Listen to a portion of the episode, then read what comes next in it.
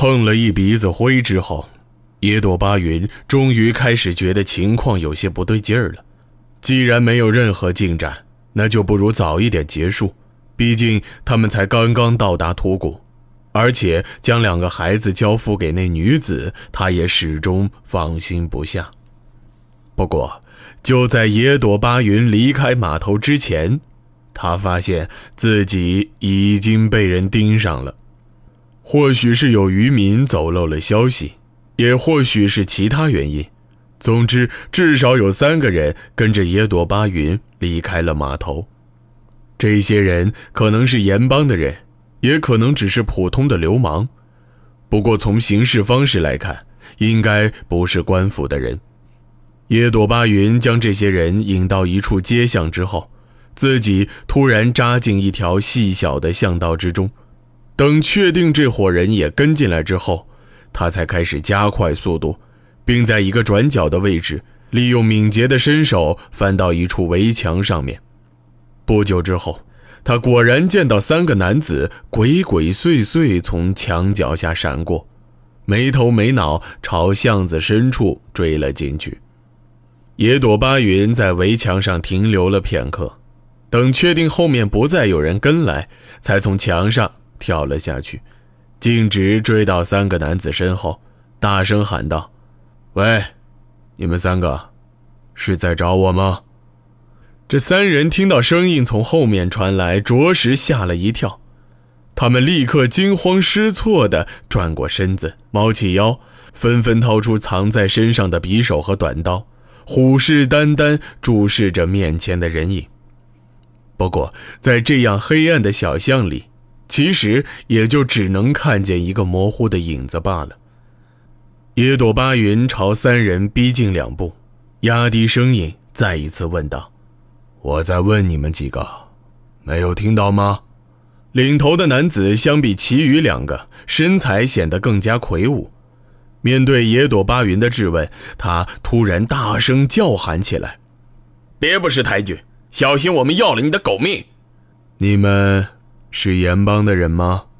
野朵巴云又朝前走了两步，距离三人差不多只有七步距离。领头的人倒是不怕野朵巴云，不过他身后的两个人却稍稍后退了半步，十分紧张的模样，似乎不是和领头男子一伙的。盐帮也是你叫的？领头男子突然暴怒起来，他手持锐器，猛地朝野朵巴云刺了上去。野朵巴云不慌不忙闪过攻击，一把捏住了男子的手。男子立刻疼得大叫，哭喊着让其余两人快上去帮忙。可这两个人早已是慌张的要命，结果当然是一起被揍翻在地。不过野朵巴云并不打算要他们的命，只是稍微用了一些力气，让这三人暂时无法从地上爬起来而已。野朵巴云一脚踩住那领头的手，然后蹲下身子，继续问道。再说说，你们是什么人？说话间，野朵巴云突然举起短刀，猛插在领头男子的手指边上。这一下把男子吓得是浑身上下都开始哆嗦，之前的力气早就已经荡然无存。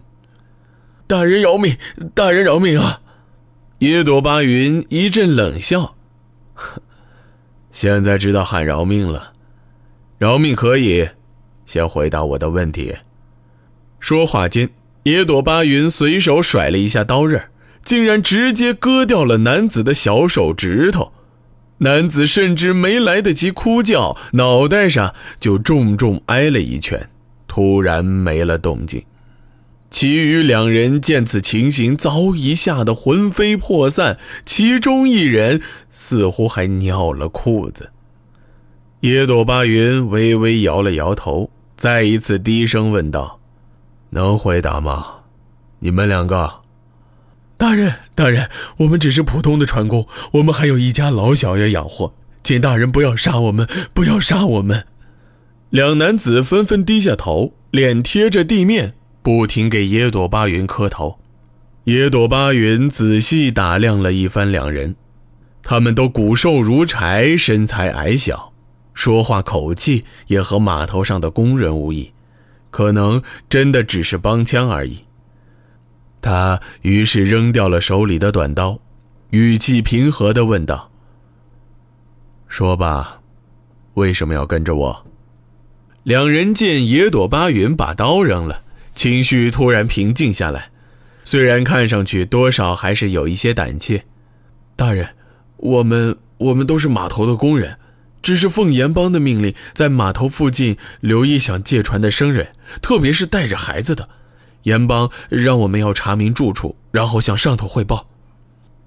带着孩子的，野朵巴云突然觉得情况不太对劲儿。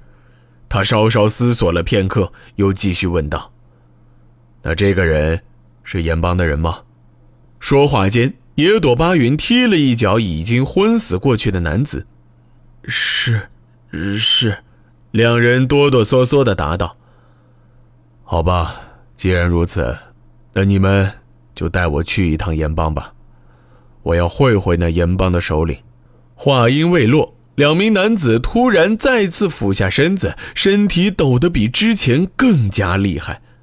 我万万使不得！大大人，这这这样，大人还不如现在就杀了我们两个。野朵巴云觉得奇怪，就又弯下腰，有些不耐烦地问道：“怎么，不是严帮叫你们来跟踪我的吗？现在我亲自送上门还不行吗？”大人有所不知。其中一人声音颤抖的答道：“我们不是他们的人，甚至连个喽啰都不是。平时最多就是跑个腿儿。要是严帮知道我们带大人过去，一定会把我们千刀万剐，扔去河里喂鱼的。我们死了无所谓，就怕会连累家人啊。”算了算了，那你们就再回答我一个问题：码头上那么多渔船，没有一艘愿意出航，是不是也是因为盐帮的缘故？两男子迟疑了片刻，又交头接耳，小声商量了两句，这才小声答道：“大人有所不知，最近发生的事儿，我们这些小人说不上什么原因，但确实也觉得十分奇怪。原本这里的县令爷一直和盐帮关系密切，可上个月县令却突然发疯一样，在水上强行查了一次盐帮的船，还把船上的货给扣了。”我们不知道那是什么货，但一定不是合规的东西。盐帮和官府一闹僵，码头上混饭的人就要倒霉，所以现在码头上肯定没人敢再接私活。不过大人的情况确实比较特殊，小人以为……话说到这里，另一个男子突然拉扯了一下说话人的裤子，似乎是让他不要继续说下去。说话的人也觉得自己说的多了。就没有再吭声。不过野朵巴云终于明白了，看来不找严帮的话，这个问题是没办法解决的。而且既然严帮和官府的关系已经闹僵，上门一趟倒也未必不可。